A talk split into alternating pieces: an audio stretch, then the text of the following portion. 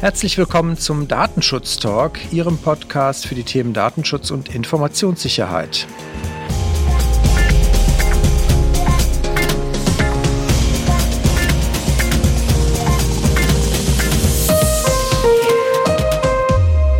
Mein Name ist Heiko Gossen und ich bin heute Ihr Host und begrüße Sie ganz herzlich zu einer neuen Themenfolge. Heute mit dem spannenden Thema Datenschutz Informationssicherheit und IT-Service Management, wie das zusammenpassen kann. Da ich schon deutlich länger Podcasts höre, als ich sie selber produziere, bin ich schon vor einiger Zeit über einen anderen Podcast-Kollegen gestolpert, der, der sich diesem Thema IT-Service Management vor allen Dingen angenommen hat als Passion und dazu auch einen Podcast hat, was Podcast-Kollege fast schon impliziert, aber ein anderes Thema. Ich freue mich ganz herzlich, heute zwei Gäste oder einen Co-Host und einen Gast begrüßen zu dürfen. Und zwar als Gast begrüße ich ganz, ganz herzlich Robert Sieber. Hallo Robert. Hallo Heiko. Vielen Dank für die Einladung. Sehr gerne. Und als Co-Host darf ich äh, den geschätzten Kollegen und äh, die regelmäßigen Zuhörer unseres Podcasts kennen ihn auch schon äh, sehr gut, meinen lieben Kollegen Markus Zichel begrüßen. Hallo Markus. Hallo Heiko, hallo Robert. Hallo Markus. Das machen wir jetzt nicht den ganzen Abend. Das könnte lustig werden. Gut. Da ist nur Wasser drin. Äh, das sagst du so. Wir schneiden übrigens, Alkohol. wir trinken nichts raus, wir schneiden nichts raus hier. Wir trinken nur, aber wir schneiden nichts raus. also, Thema IT Service Management. Robert, ich darf dich vielleicht kurz vorstellen. Du bist ein ja, ich würde es mal äh, Generalist nennen, ich ohne äh, zu glauben, dir damit zu nahe zu treten. Du hast eine sehr breite Erfahrung äh, gesammelt, hast äh, kontinuierliche Wechsel zwischen interner IT-Beratung oder IT und Beratung als Dienstleistung. Du warst CIO eines äh, Konzerns, nennst dich selber sogar Service Nerd und bist auch mit vielen Aktivitäten und hohem Engagement rund um das Thema Service Management äh, unterwegs, auch bei, bei vielen Kunden. Und ich hatte es eben schon angesprochen, du betreibst einen eigenen Podcast, den IT-Management-Podcast für den Service-Nerd in dir. Finde ich einen sehr schönen Titel, der, glaube ich, halt, wenn man deine Folgen sich anhört, auch sehr gut passt, weil sich halt, wie gesagt, alles um das Thema IT-Service-Management und alles, was so drumherum stattfindet, dreht. Von daher freue ich mich natürlich enorm, dass wir dich heute gewinnen konnten für dieses Thema. Und ich möchte bevor wir jetzt inhaltlich einsteigen, einmal kurz mit euch nochmal abstimmen, beziehungsweise auch nochmal für unsere Zuhörer überlegen, was ist eigentlich das Ziel, was wir heute äh, vermitteln wollen oder erreichen wollen. Und ich glaube, was halt jetzt auch in unserem Podcast in der Vergangenheit schon immer mal ein Thema war, war das Thema integrierte Managementsysteme. Und äh, da ist natürlich für uns, die jetzt im Bereich der Datenschutzberatung und Informationssicherheitsberatung unterwegs sind, halt diese beiden Themen natürlich immer sehr naheliegend. Aber treue Zuhörer deines Podcasts wissen halt auch, dass das Thema IT-Service Management da genauso gut reinpasst. Und ich glaube, heute soll es vor allen Dingen darum gehen, zu schauen, wo liegen da die Mehrwerte wo liegen eventuell halt Gemeinsamkeiten, Synergien, die man nutzen kann und welche Vorteile bieten sich dann halt auch für einen Datenschutzbeauftragten oder einen Informationssicherheitsbeauftragten an dieser Stelle. Jetzt würde ich für den Einstieg, weil vielleicht auch nicht jeder automatisch sich mit dem Thema schon mal beschäftigt hat, einmal dich bitten, Robert, einmal zu kurz umschreiben, was ist eigentlich IT-Service Management? Was ist das Selbstverständnis von IT-Service Management? Wer macht das und warum macht er es? Mhm. Ich fange da immer etwas vielleicht frech an, aber es ist auf jeden Fall wichtig, Service Management ist ein zusammengesetztes Substantiv. Es besteht einmal aus Management und es besteht auf der anderen Seite aus Service. Das ist wichtig, weil wenn wir in die Vergangenheit blicken, dann haben wir ganz viele interne IT-Abteilungen vor allem, aber auch Service-Provider oder Systemhäuser, Managed Service Provider, wie sie alle heißen, die sich auf diesen Management-Teil konzentriert haben. Die sich mit Prozessen beschäftigt haben, Incident Change Problem, die drei beliebtesten, die sich äh, mit ITIL als möglichen Framework auseinandergesetzt haben, die sich mit FitSM als anderes Framework an, an der Stelle auseinandergesetzt haben und sehr viel an der Optimierung ihrer Prozesse gearbeitet haben. Nicht immer zum Vorteil der Kunden, auch nicht der in, unternehmensinternen Kunden. Weil das Wort Service wurde sehr häufig vergessen. Und der Service, meine aktuelle Lieblingsdefinition dazu ist, dass der Service die Erfüllung eines bestimmten Kundenbedürfnisses ist. Und das wird ganz häufig vergessen. Was biete ich denn an? Was biete ich denn dem Unternehmen an? Was sind meine Leistungen? Nein, meine Leistungen sind nicht Inzidenzbeheben. Das muss ich machen, weil ich an anderer Stelle vielleicht nicht so zuverlässig gearbeitet habe. Meine Leistungen sind Services, sowas wie beispielsweise, gut, simpel, der digitale Arbeitsplatz heute in jedem Unternehmen oder Arbeitsplatzbuchhaltung, wo sich alles drin versteckt, was die Buchhaltung zur Arbeit braucht. Und dort, und das ist das Interessante und ist für unsere Diskussion heute auch ganz wichtig, hm, dort findet dann der Übergang zu den Geschäftsprozessen statt. Weil ich biete Services an, damit mein Unternehmen seine Geschäftsprozesse abwickeln kann. IT-Unterstützung. Dafür brauche ich, und dann kommen wir wieder zum Managementwort, dafür brauche ich natürlich meine Betriebsprozesse, ich brauche meine Value Streams und ich brauche die beliebten Idle-Prozesse. Ist das so weit verständlich rübergekommen? Ja, für, für, mich, für mich schon, wobei ich dazu sagen muss, dass ich so ein bisschen Vorerfahrung habe. Zum einen habe ich selber früher als Vertriebsmitarbeiter in einem IT-System ausgearbeitet und danach als Trainer für ITIL V2 und V3 gearbeitet. Also so ein bisschen kenne ich mich mit der Terminologie aus. Also vom, vom, für mich ist es klar geworden, und insbesondere auch deine Perspektive zu sagen, wir kümmern uns nicht in erster Linie um das Management, sondern in erster Linie um den Service. Und das finde ich ja großartig, weil zumindest meinem Verständnis nach auch das so die Idee war, als man die V3-Version bei ITIL eingeführt hat, nämlich den Service wieder in den Mittelpunkt zu stellen und aus der V2 dann weniger die Prozesse in den Fokus zu rücken. Ja, wobei da muss ich natürlich wieder einhaken, in, im Mittelpunkt steht der Kunde. Das ist ganz wichtig. Und der Service Lifecycle, der geht so ringsrum, den wir da in ITIL V3 hatten. Also der Lebenszyklus eines Service, irgendwann kommt jemand um die Ecke und sagt, hey, ich hätte gerne was als eine Tierunterstützung. Dann schaut man sich das an, was sind die Anforderungen, was, wie könnten wir das realisieren? Wenn man sich geeinigt hat auf eine Realisierung und idealerweise auch über die Kosten, dann geht das in die Feinplanung, danach geht es in den Betrieb, nennt sich Transition über, dann wird das Ganze betrieben mit der Fehlerbehebung, dem Incident Management, Problem Management, Veränderungen übers Change Management und dann, wenn wir ganz gut sind, wird der Service irgendwann vielleicht verbessert oder verändert oder noch viel wichtiger, er wird ausgefasst. Er kommt auf, ich sage immer den Friedhof, aber ich glaube offiziell heißt das Archiv oder so. Weil nur, nur ein Service, den wir nicht anbieten, ist aus EBIT-Sicht, also Unternehmensgewinn-Sicht, ein guter Service. Ich muss mal nachfragen. Also ich habe jetzt schon mal verstanden, wir sehen, wenn wir über IT-Service Management sprechen, vor allen Dingen alle Dienstleistungen, die in einer IT-Abteilung typischerweise oder von einem IT-Unternehmen erbracht werden. Also IT-Service Management bezieht sich halt schwerpunktmäßig auf diesen Bereich und die also der Kunde ist im Zweifelsfall der interne Kunde, jetzt eine Fachabteilung zum Beispiel, du hast eben die Buchhaltung angesprochen, die jetzt halt ihre Buchhaltung machen muss, dafür IT-Dienste braucht.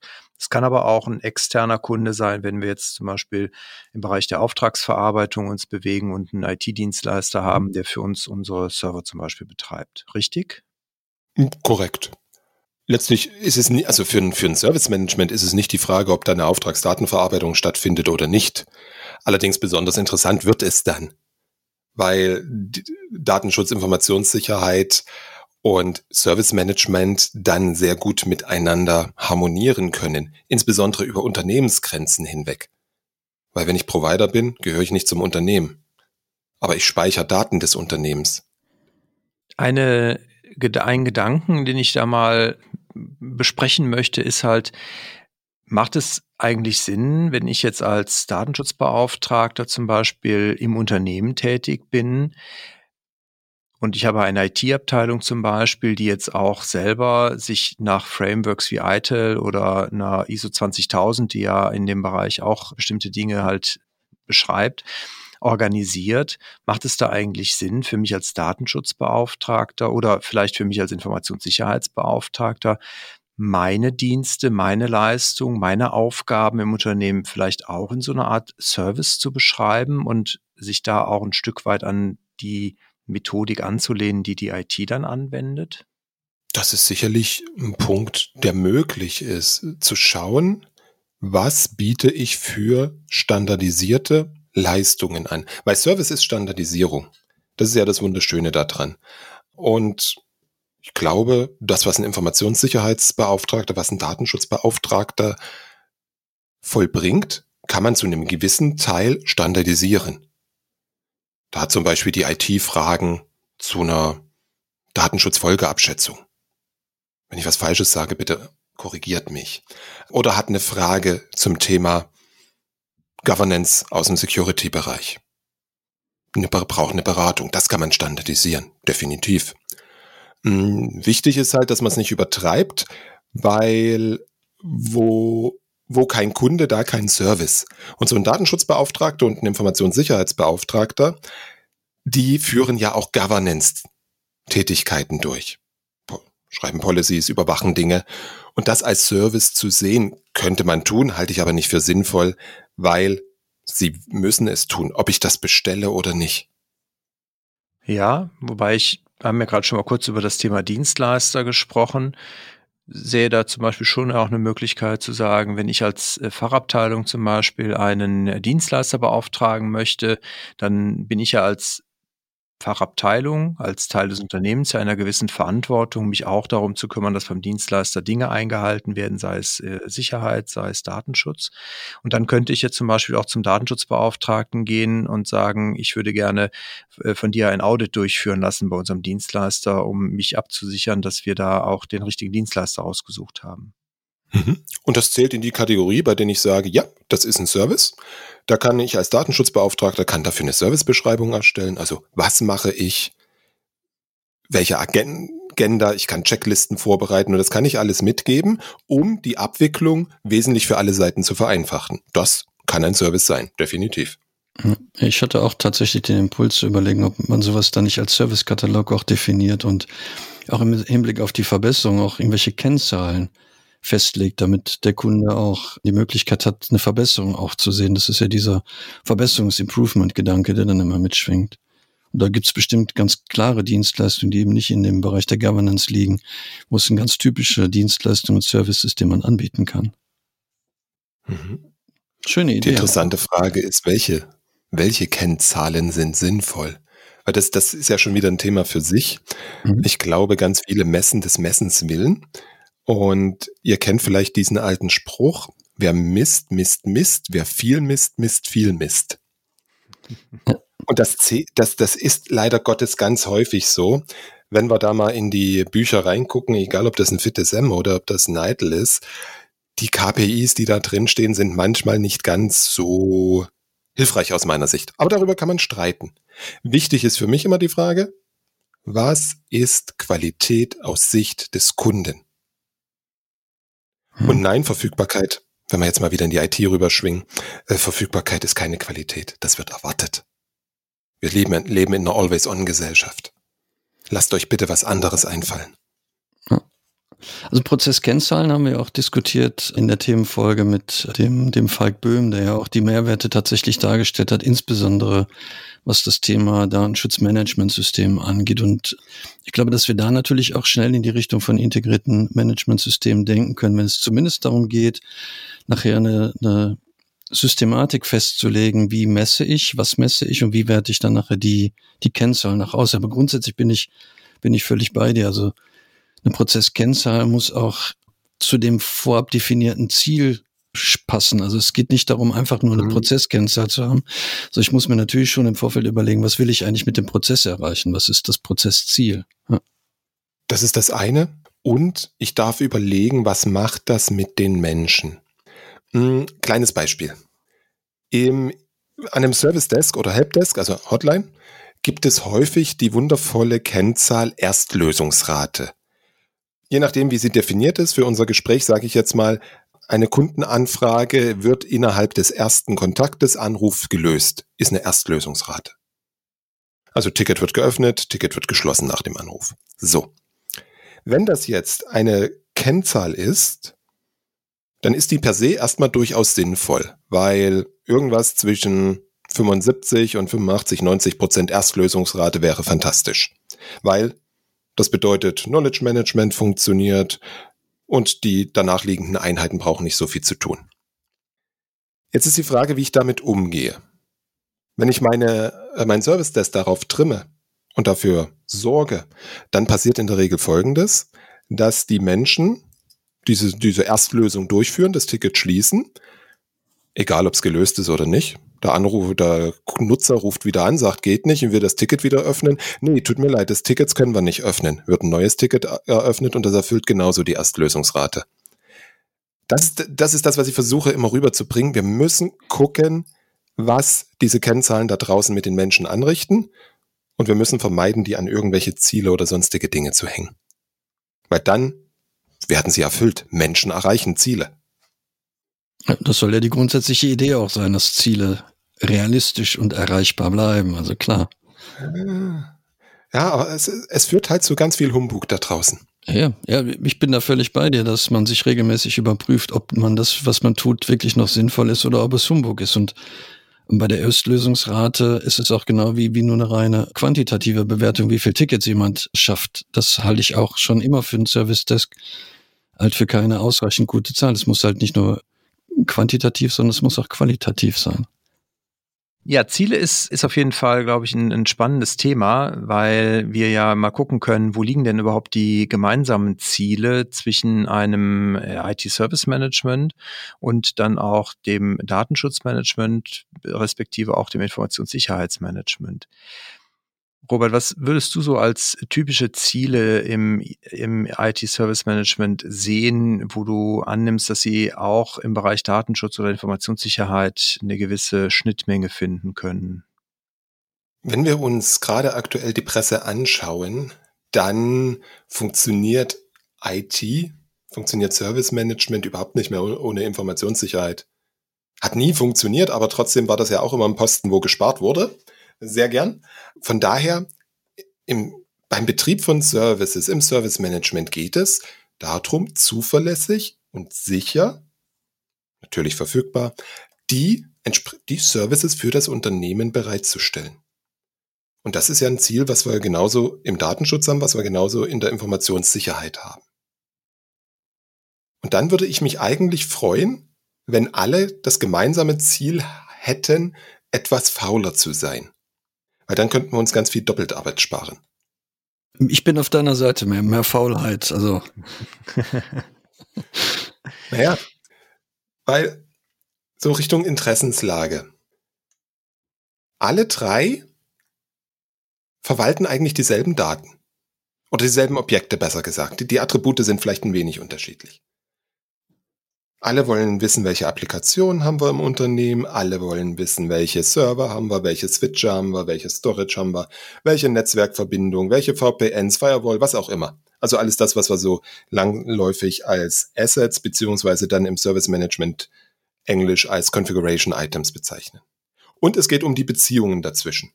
Also welche Applikation läuft auf welchem Server. Datenschutz und Informationssicherheit gucken eigentlich drauf, aus einer Prozesssicht zu sagen, wo werden Daten gespeichert, wo werden Daten verarbeitet und wo werden Daten übertragen. Um dann entsprechend festzulegen, welche technisch-organisatorischen Maßnahmen müssen umgesetzt werden. Und wenn ich jetzt eine IT bin, die dieses Wort Service eher betont, dann gucke ich aus genau der gleichen Richtung drauf. Dann gucke ich drauf, wie unterstützt meine IT, wie unterstützen meine Services die Prozesse des Unternehmens. Oder Abteilungen, dahinter verstecken sich dann auch Prozesse, je nachdem, wie ich das aufbaue. Und damit entsteht regelmäßig ein Problem, dass wir drei unterschiedliche Datenhaltungen haben, wo die, nicht wodurch, sondern die in der Regel auch noch einen unterschiedlichen Stand haben. Also wir haben drei verschiedene Wahrheiten im Unternehmen. Da gibt's Der ISB hat ein Tool, der Datenschutzbeauftragte hat ein Tool und Service Management, die IT hat ein Tool. Synchronisiert werden sie relativ selten,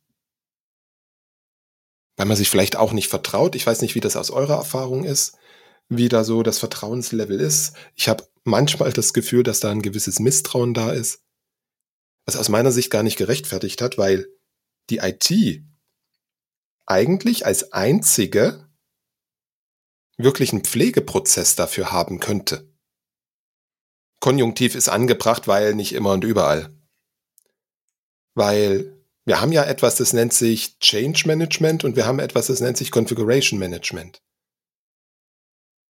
Im Configuration Management haben wir die sogenannte CMDB, Configuration Management Database oder Configuration Management System, völlig egal. Es ist eine Zusammenschaltung verschiedenster Datenquellen, um eine Sicht auf das zu haben, was da an IT läuft. Sprich, da sind die Server drin, die Applikationen drin, da sind die Nutzerkonten drin, die E-Mail-Postfächer, was auch immer relevant und sinnvoll ist für das jeweilige Unternehmen. Hm. Und über das Change Management, wenn ich an einem Service etwas verändere, zum E-Mail-Service kommt plötzlich 20 Server hinzu. Oder es wird nach Exchange Online migriert. Total relevant für die anderen beiden. Übers Change Management bekommt die CMDB das mit. Und wenn alle auf denselben Datenbestand zugreifen, dann hat der Datenschutzbeauftragte, dann hat der ISB sofort die Information, hey, hier hat sich was geändert. Bitte bewerte. Das könnte man auch wundervoll in die Workflows mit einbauen, wenn es ums Change Management geht oder bei Service Requests, je nachdem, was da ist, könnte man wunderschön miteinander total interagieren. Und Faulheit deswegen, weil halt zwei von drei nicht mehr pflegen müssen. Ich glaube, das kommt ja auch allen anderen Abteilungen dann zugute. Ne? Also es ist ja dann, also ich denke da gerne immer noch ein bisschen weiter, weil ich glaube, dass auch zum Beispiel der Einkauf davon partizipiert, wenn er halt zum Beispiel seine Dienstleister damit verknüpfen kann. Und andersrum, wie gesagt, auch der Datenschutzbeauftragte wieder davon profitiert, wenn er weiß, welche Dienstleister sind halt für welche Prozesse, für welche Daten oder vielleicht auch für welche Systeme wieder relevant.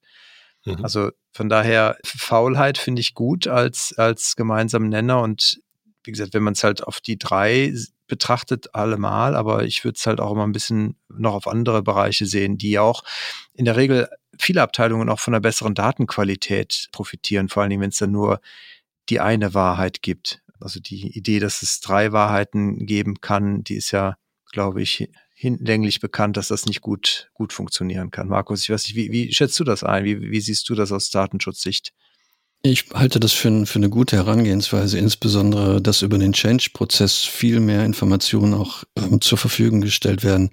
Ich glaube, die, die reine Lehre geht ja auch davon aus, dass im Change Advisory Board ja dann auch der Informationssicherheitsbeauftragte und der Datenschutzbeauftragte eigentlich eine Rolle haben sollten. Also ist es eigentlich die Idee, dass, dass man da auch entsprechend zumindest bei größeren Änderungen ähm, auch eine entsprechende Beraterrolle mit hat. Und ich finde die Idee tatsächlich, die CMDB auch zum zentralen Tool zu machen, ähm, eigentlich sehr hervorragend.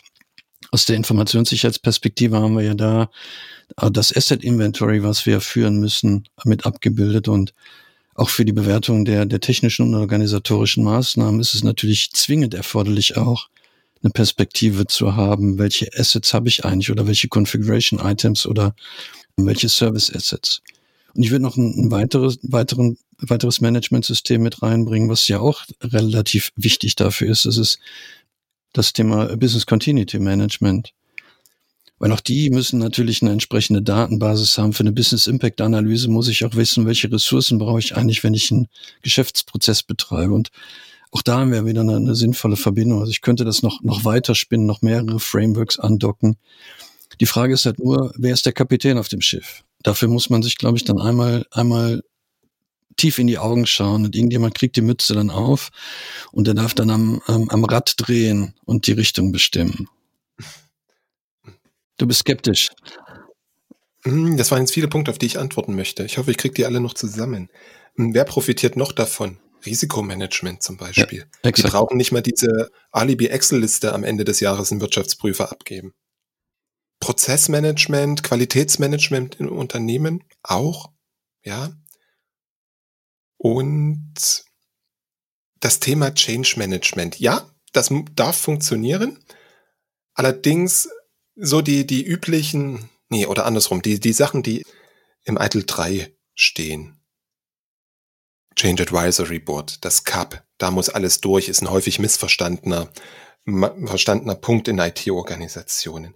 Da dürfen wir drauf schauen, wir bewegen uns in eine Richtung, da reden wir über ganz viel Automatisierung. Da reden wir über Infrastructure as a Code, da reden wir über Continuous Integration, Continuous Deployment mm, und Continuous Testing, wo wir dann diese Quality Gates, was ja ein CAP letztendlich eigentlich nur ist, ein Quality Gate, da haben wir diese Quality Gates automatisiert, da reden keine Menschen mehr miteinander. Mhm. Das heißt, ich darf den Prozess mir so anpassen, dass die entsprechenden Menschen rechtzeitig oder wenigstens nachher eine Meldung bekommen. Achtung, hier hat sich etwas geändert. Weil ganz häufig in Organisationen dieser Change Management Prozess als total langsam interpretiert wird, wahrgenommen wird. Weil missverstanden wurde, boah, jeder Change muss durchs Cup und wir treffen uns alle 14 Tage. Maximal eine Stunde. Hm. Also da gibt's ganz viele Missverständnisse. Deswegen Automatisierung auch da, Faulheit und Sicherheit. Ist ja das Schöne, wenn der Automat sagt, alles grün. Ich gehe davon aus, dass die Tests sinnvoll gefasst sind. Dann sinken doch die Risiken plötzlich an der Stelle. Ja. Was war noch der dritte Punkt? Mist, ich hätte, ich hätte mir, ich hätte mir eine Notiz machen sollen, auf den ich gerade noch erwidern wollte. Ach so, doch. Ähm, ganz wichtig ist aus meiner Sicht allerdings, es funktioniert nur, wenn ich als IT in Services denke. Weil wenn ich als IT in Systemen und Applikationen denke, dann krieg, kriegen alle anderen Konsumenten auch nur Applikationen. Ich bekomme nicht den direkten Verbindung zu den Geschäftsprozessen. Weil so ein Service, der für Geschäftsprozesse arbeitet, ja in der Regel mehr als eine Applikation benötigt. Das heißt, ich kriege die Zusammenhänge nicht, ich kriege die Datenflüsse nicht. Bin ich nicht serviceorientiert ausgerichtet, habe ich keine Services, funktioniert es nur beschränkt gut. Und dann fällt mir jetzt auch gerade wieder ein, du hast gesagt, es muss jemanden geben, der den Hut auf hat. Mhm. Ich glaube nicht, dass es den einen geben wird. Ich glaube, wir müssen uns die Objekte angucken und teilweise auch die Attribute und dort schauen, wo ist die Mutter der Daten und wer ist für diese Mutter der Daten verantwortlich. Und dann sollte das Datenmodell, wenn ich für überall einen Data Owner habe, sollte eigentlich ohne den Mann in der oder die Frau in der Mitte funktionieren. Cool, dann sind, haben wir das noch erweitert auf Data Governance. Da machen wir das richtig große Rad raus. ja, und da wird's ja, da wird's ja erst richtig cool, ja. weil wenn ich dann in meiner CMDB äh, Shares, Postfächer und so etwas habe und ich habe Data Owner, dann kann ich Berechtigungsanfragen komplett automatisieren. Mhm. Der Data Owner bekommt eine Mail, hey, hier, darf der zugreifen? Ja, nein, vielleicht. Nein, passiert nichts. Ja, läuft hinten raus ein Automat, drei Zeilen PowerShell-Code bei Windows und richtet den Zugriff plötzlich ein. Ja. Du hast es eben, äh, Robert, auch angesprochen. Die Frage, ob das mangelnde Vertrauen dieser verschiedenen Stakeholder in diesem Konstrukt eventuell Hinderungsgrund dafür sind, dass das auch am Ende wirklich so stattfindet und gelebt wird.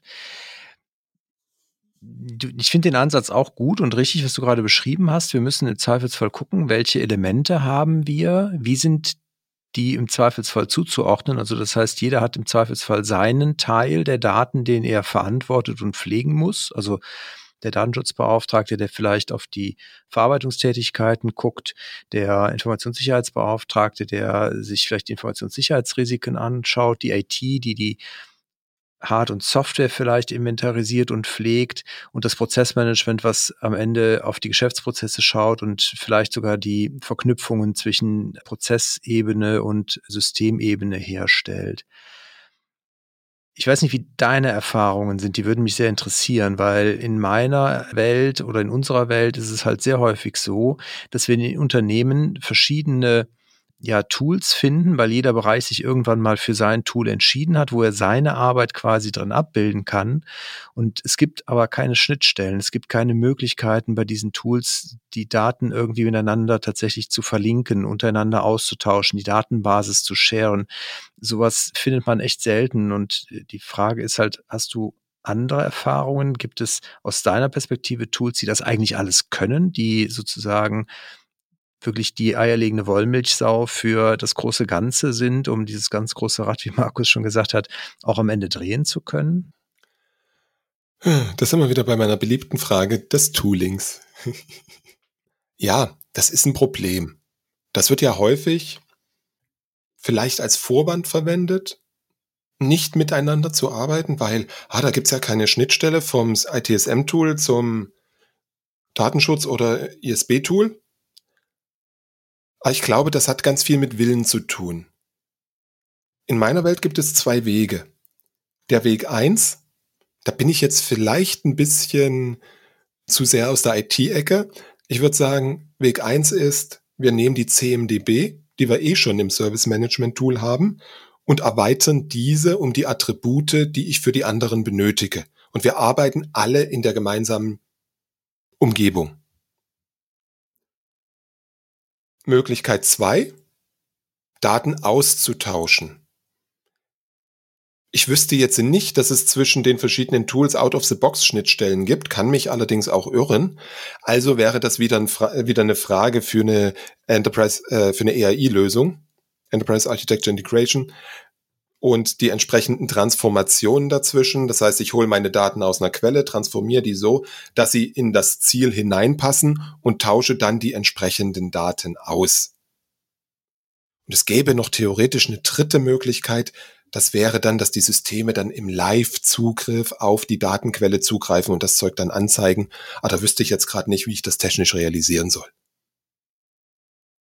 Von der Idee her funktioniert das, aber keine ja, Ahnung das setzt dann schon eine gewisse äh, gemeinsame Nenner voraus, gleiche Datenbanken oder zumindest irgendwie Schnittstellen zwischen, zwischen Datenbanken.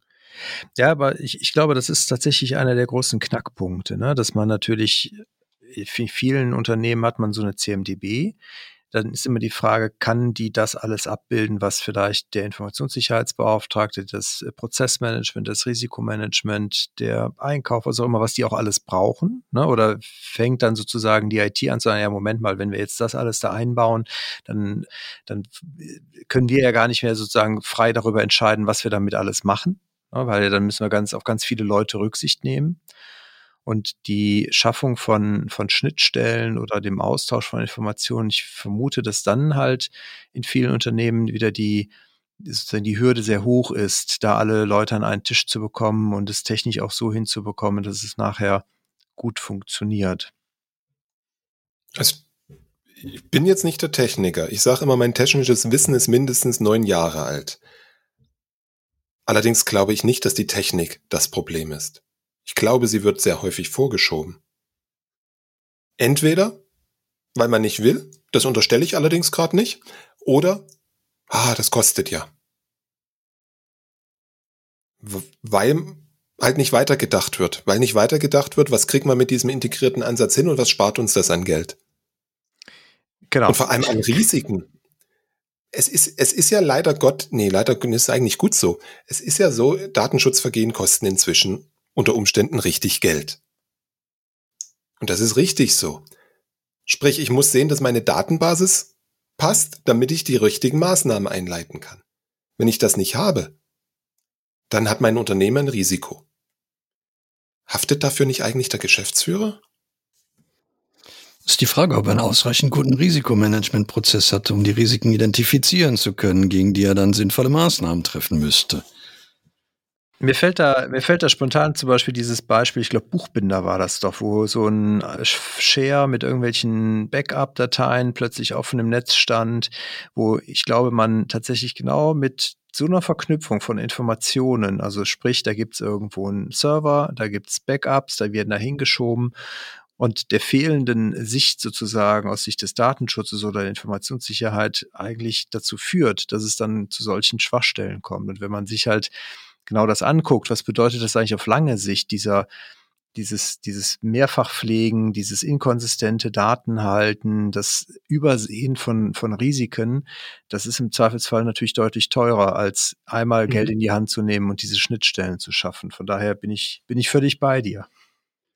Jetzt, jetzt muss ich mal ein bisschen das Nest beschmutzen.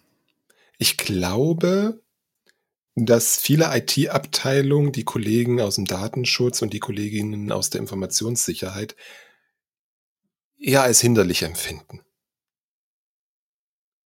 Und vielleicht ist das auch ein Grund, warum dann diese Zusammenarbeit nicht so richtig gut funktioniert. Ah. Ich weiß nicht, wie, wie, wie ist eure Erfahrung?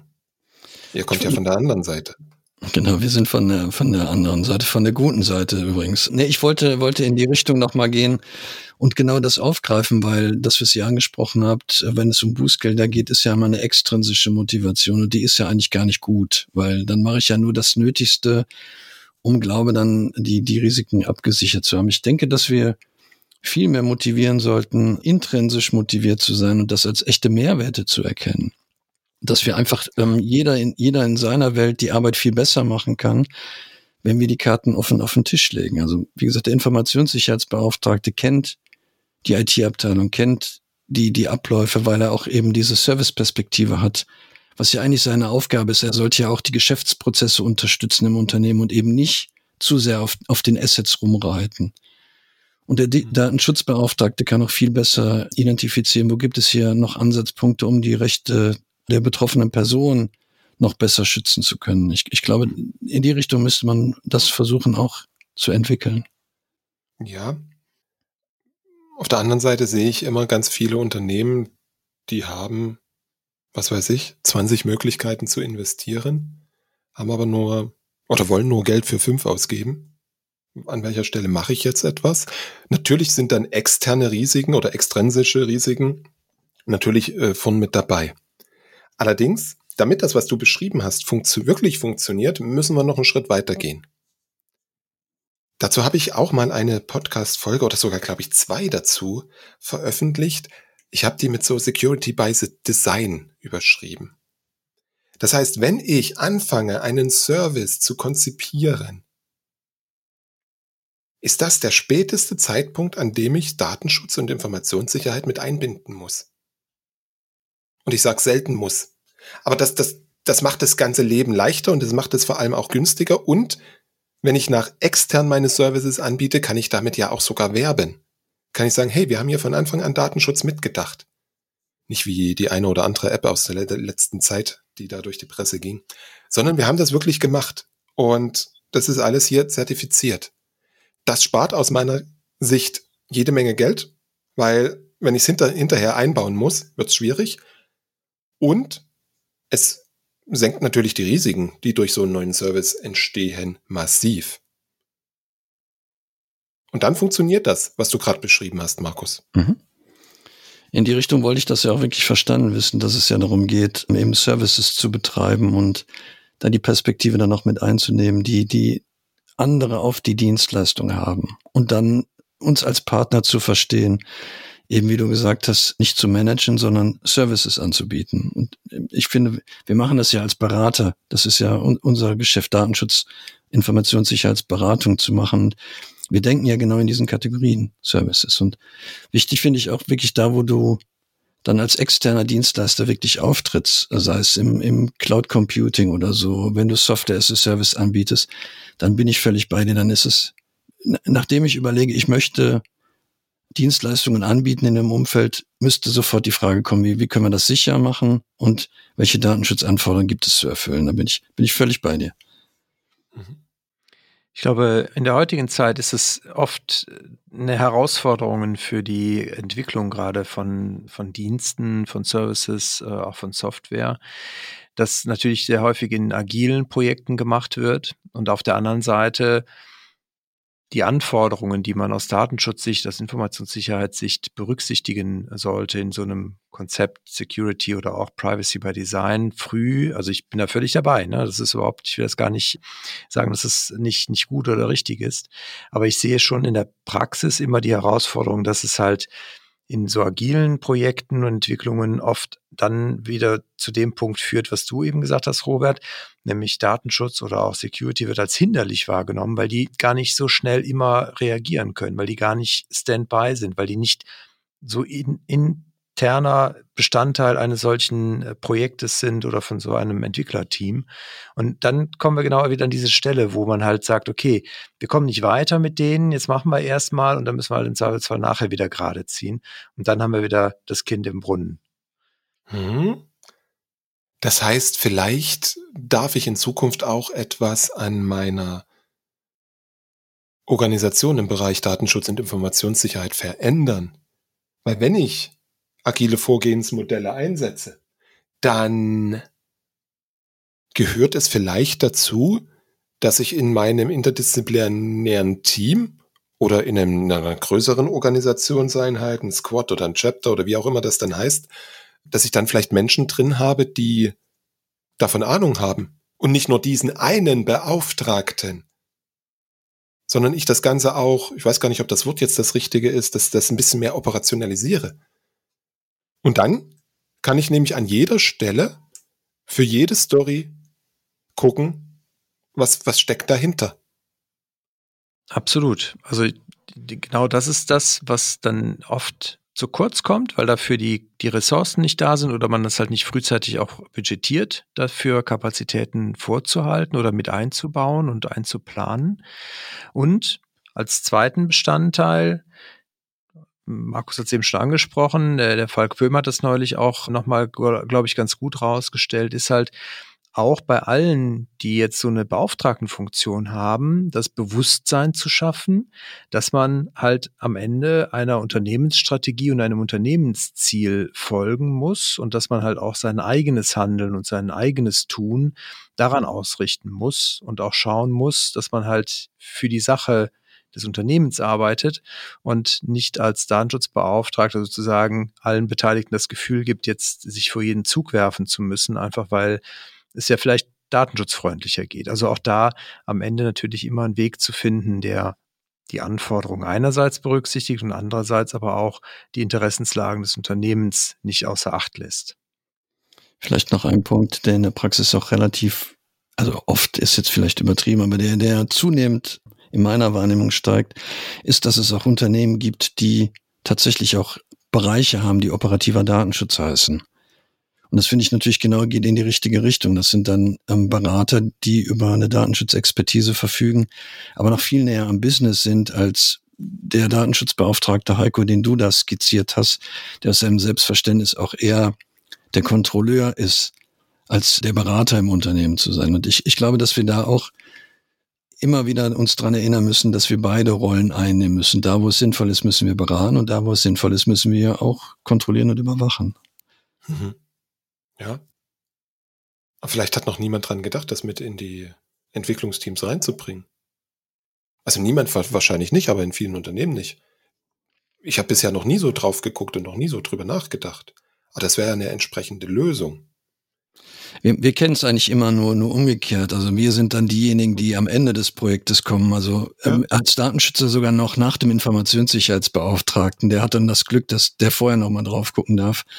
Und wir sind dann natürlich auch zu Recht in der Wahrnehmung der Menschen immer die, die Projekte verzögern, weil ich hätte gerne noch mal mir das angeguckt, bevor ich irgendwie aus der Sicht der Fachabteilung dann äh, Approval zu geben, obwohl ich das ja gar nicht tue. Also letztendlich trifft ja die Fachabteilung die Entscheidung, ob das an Markt geht oder nicht. Ich würde nur meine Bedenken äußern. Aber ja, wir, wir äußern unsere Bedenken manchmal einfach erst am Ende, wenn es fast auch schon zu spät ist, weil es dann noch wieder Geld kostet, wenn wir sagen, na, da würde ich gerne noch einen, einen grünen Haken sehen und hier hätte ich gerne noch einen roten Pfeil. Mhm. Ich würde gerne noch mal schauen, wo haben wir denn noch andere Überlappungen und Gemeinsamkeiten zwischen IT-Service Management? Du hast eben, also IT-Service Management einerseits und so Beauftragtenfunktionen andererseits. Du hattest eben, Robert, schon mal auch ja so Standardprozesse angesprochen. Incident Problem Management, ähm, Change Management haben wir eben auch schon kurz drüber gesprochen. Hast du in deiner bisherigen Tätigkeit da öfters auch schon sag mal, Möglichkeiten gehabt, mit den Datenschutzbeauftragten oder den Informationssicherheitsbeauftragten da wirklich auch zusammenzuarbeiten und zu schauen, wie können die in diese Prozesse integriert werden? Sind die dafür offen? Freuen die sich darüber? Oder ist das eher so auch ablehnende Haltung, weil man sagt, naja, Incident Management hat ja nichts mit meinen Meldefällen zu tun, die ich hier bearbeiten muss? Aha. Da würde ich jetzt erstmal fragen, warum? Weil egal ob wir über einen Datenschutzvorfall oder ähm, meldepflichtigen Sicherheitsvorfall sprechen, es ist ja nichts anderes als ein Incident. Haben wir. Wir haben sogar Menschen, vielleicht sogar 7x24, die ans Telefon gehen. Und wir haben sogar in der Regel eine E-Mail-Adresse, wo man Sachen hinstecken, schicken kann, 7x24, wo sich dann am nächsten Morgen jemand drum kümmert. Und das mit zu nutzen für Datenschutz und Informationssicherheitsvorfälle, das gibt es in durchaus einigen Unternehmen und das ist auch fürchterlich sinnvoll. Da muss man ja, nichts Neues für aufbauen. Das geht teilweise so weit, je nach eingesetzten Tool, dass es dann für solche Vorfälle auch, oh, bei dem einen oder anderen heißt das, eine eigene Partition gibt, die dann auch verschlüsselt ist, auf die dann nur bestimmte Menschen drauf zugreifen können. So dass das auch im Tool nochmal, ich weiß gar nicht, ob das notwendig ist, aber nochmal extra sicher abgebildet ist. Ja, definitiv. Ähm, was mir auch noch einfällt, sie werden sehr häufig nicht implementiert. Indirekt werden sie mitgemacht. Das sind Themen Capacity und Availability Management. Und das ganze Thema des Monitorings, Event Management, zählt ja auch mit rein. Also alles Sachen, die ich, wenn ich möchte, für alle drei Disziplinen nutzen kann. Wie, wie ist so deine Erfahrung? Wird das dann von Datenschutzbeauftragten und Informationssicherheitsbeauftragten begrüßt? Also sind die offen dafür oder muss man die erst überzeugen, dann äh, sich da auch einzubringen und diese Prozesse mitzunutzen und halt nicht was eigenes zu machen, nicht nochmal irgendwie einen Monolithen für ihre Themen zu schaffen? Oder wie, wie ist da so deine, deine Erfahrung und Resonanz von solchen mhm. beauftragten Rollen? Naja, Vielleicht muss ich die IT erstmal dazu überreden, mit den Leuten zu reden. Weil, ah, da quatschen die uns jetzt in unsere Prozesse rein und ah, also insbesondere dann, wenn es so Richtung Kapazität und ähm, Availability Management geht oder Monitoring, Incident Management im Sinne von Datenschutzvorfall oder Sicherheitsvorfall, das funktioniert häufig. Aber alles darüber hinausgehend ist eher fürchterlich selten. Capacity Management, wo würdest du da die, die Schnittmenge sehen? Also was, was spielt da oder auch Availability Management? Wo, wo sind da sozusagen die, die Anknüpfungspunkte für Datenschutz und Informationssicherheit? Wenn ich mich recht entsinne, ist ja ein Schutzziel, da komme ich jetzt eher aus dem Grundschutz, ist ja ein Schutzziel Verfügbarkeit.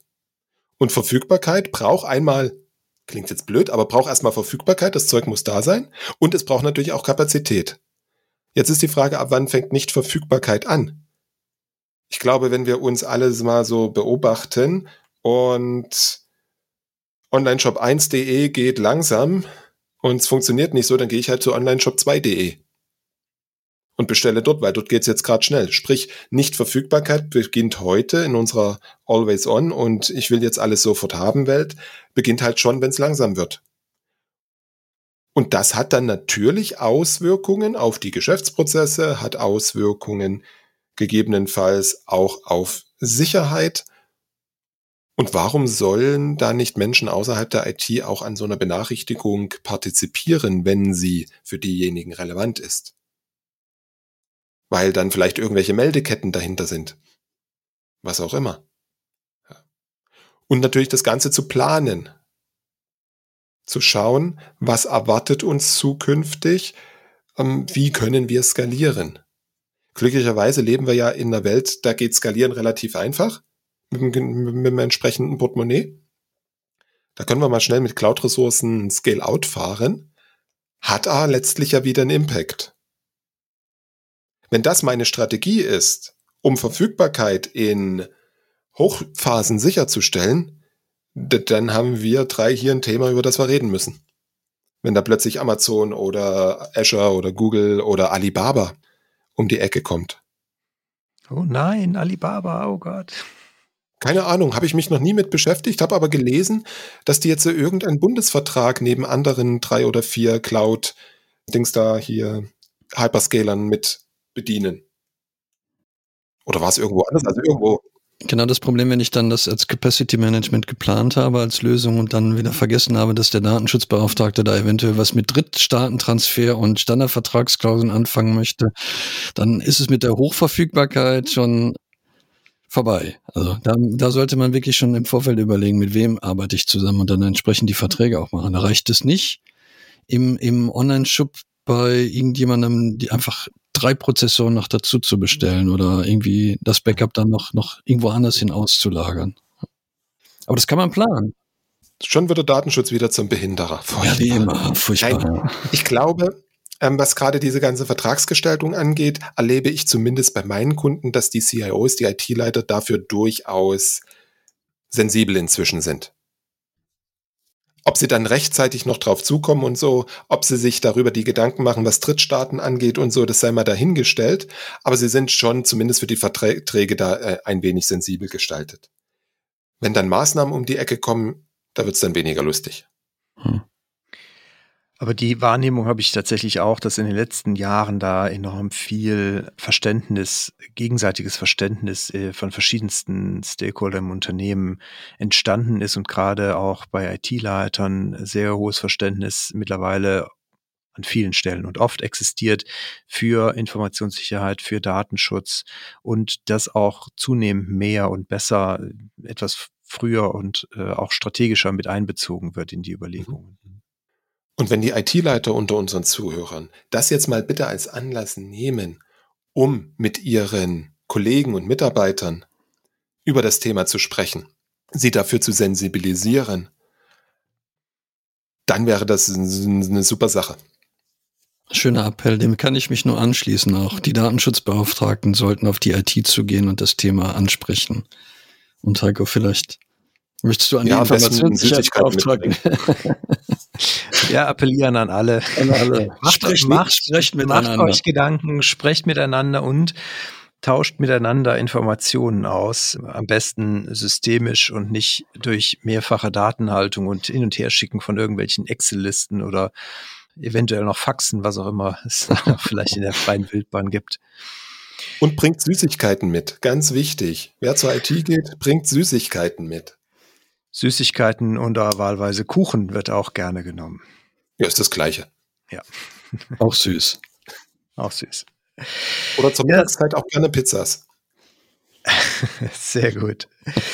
Ja, wunderbar. Ich glaube, wir haben, wir haben das Thema einmal ganz gut durchforstet. Ich fasse mal kurz zusammen. Wir haben einerseits identifiziert, dass beim IT-Service Management es oft da um die Services und die Kombination mit dem Management geht, dass halt der Kunde im Mittelpunkt steht, dass es eine große Schnittmenge gibt zwischen IT-Service Management, Interessenlagen, Datenschutz und Informationssicherheit, Interessenslagen. Also wir viele Möglichkeiten haben, insbesondere bei der Datenbasis zu vereinheitlichen und einen gemeinsamen Nenner zu suchen, idealerweise durch einfache Datenhaltung und nicht mehrfache Datenhaltung und dass davon auch viele andere Bereiche im Unternehmen profitieren, wie das Risikomanagement, Prozessmanagement, Qualitätsmanagement und so weiter. Und dass es oft nicht an technischen Hürden da scheitert, sondern eher am Willen und an der an der Sicht sozusagen auch der Sinnvoll äh, Sinnhaftigkeit einer solchen Investition, dafür im Zweifelsfall Geld in die Hand zu nehmen. Ich Robert, danke dir schon mal ganz herzlich. Ich weiß nicht, hast du noch ganz in, in irgendwas Wichtiges bei dem ganzen Themenkomplex auf der Seele liegen, was du unseren Zuhörern auf jeden Fall noch mitgeben möchtest, was wir jetzt noch nicht angesprochen haben? Wir haben über Reden gesprochen, wir haben über Süßigkeiten gesprochen. So blöd es jetzt klingt, machen. Was ist der nächste sinnvolle Schritt, beziehungsweise was ist der erste sinnvolle Schritt, um die Situation, die im Unternehmen vorherrscht, im Sinne von Zusammenarbeit, Datenschutz, Informationssicherheit, IT zu verbessern. Viele haben sicherlich zusammengezuckt, als ich CMDB und Datenquelle und so sagte, weil die CMDB in ganz vielen Unternehmen nicht ganz so aktuell ist und umfassend. Das könnte zum Beispiel einer der ersten sinnvollen Schritte sein. Wer es nicht hat, Services definieren. Klar, ganz wichtiger Punkt. Aber das kann je nach Unternehmen so unterschiedlich sein. Deswegen jetzt gleich im Anschluss an den Podcast darüber nachdenken und aufschreiben, was ist der nächste sinnvolle Schritt, um da besser zu werden. Weil ansonsten verpufft das hier, was wir geredet haben. Sehr gut, sehr gut. Vielen Dank. Markus, hast du dem noch was hinzuzufügen oder ich haben will wir nicht, alles besprochen? Ich, ich will nicht, dass es verpufft. Ich würde das, was Robert sagt, zu 100 Prozent unterstützen. Perfekt. Vielen Dank. Dann, Robert, die Zuhörer, die mit dir in Kontakt treten wollen, die mehr über IT-Service Management erfahren wollen, vielleicht magst du uns noch ganz kurz verraten, wie man dich findet, wie man dich kontaktieren kann oder wie man auch Informationen wie dein Podcast findet. Mhm. Zwei Wege. Der eine geht über LinkedIn, nach meinem Namen suchen. Der zweite geht über www.different-thinking.de. Da gibt es den Podcast, da gibt es den Blog dazu da gibt es alles, was man über mich wissen muss. Wenn man noch mehr wissen will, kann man auch in Google meinen Namen eingeben. Perfekt. In diesem Sinne, ganz herzlichen Dank euch beiden. Gerne. Vielen, vielen Dank für die tollen Fragen, für das tolle Gespräch. Ich nehme auf jeden Fall etwas mit. Ich glaube, wir und auch unsere Zuhörer nehmen auch ebenfalls ganz viel mit. In diesem Sinne, was du eben gesagt hast, Robert, machen, vor allen Dingen jetzt im Nachgang aufschreiben, wo kann man jetzt äh, nochmal auf die IT zugehen, wo kann man besser werden, wo kann man die Synergien finden und nutzen. Das kann ich nur nochmal verstärken. Bedanke mich ganz herzlich. Würde mich natürlich sehr freuen, wenn Sie uns Feedback geben zu der Folge wie Sie das wahrgenommen haben, wo Sie eventuell Vertiefung wünschen. Sollen wir das Gespräch mit Robert an anderer Stelle nochmal fortführen? Da würden wir uns sehr freuen. Die Kanäle kennen Sie alle. Datenschutztalk at migosense.de per E-Mail oder über auch Instagram oder Twitter sind wir aufzufinden. Und dann freue ich mich natürlich, wenn Sie was mitnehmen konnten für Ihre eigene Praxis. In diesem Sinne, bleiben Sie uns gewogen und auf bald. Bis bald. Tschüss.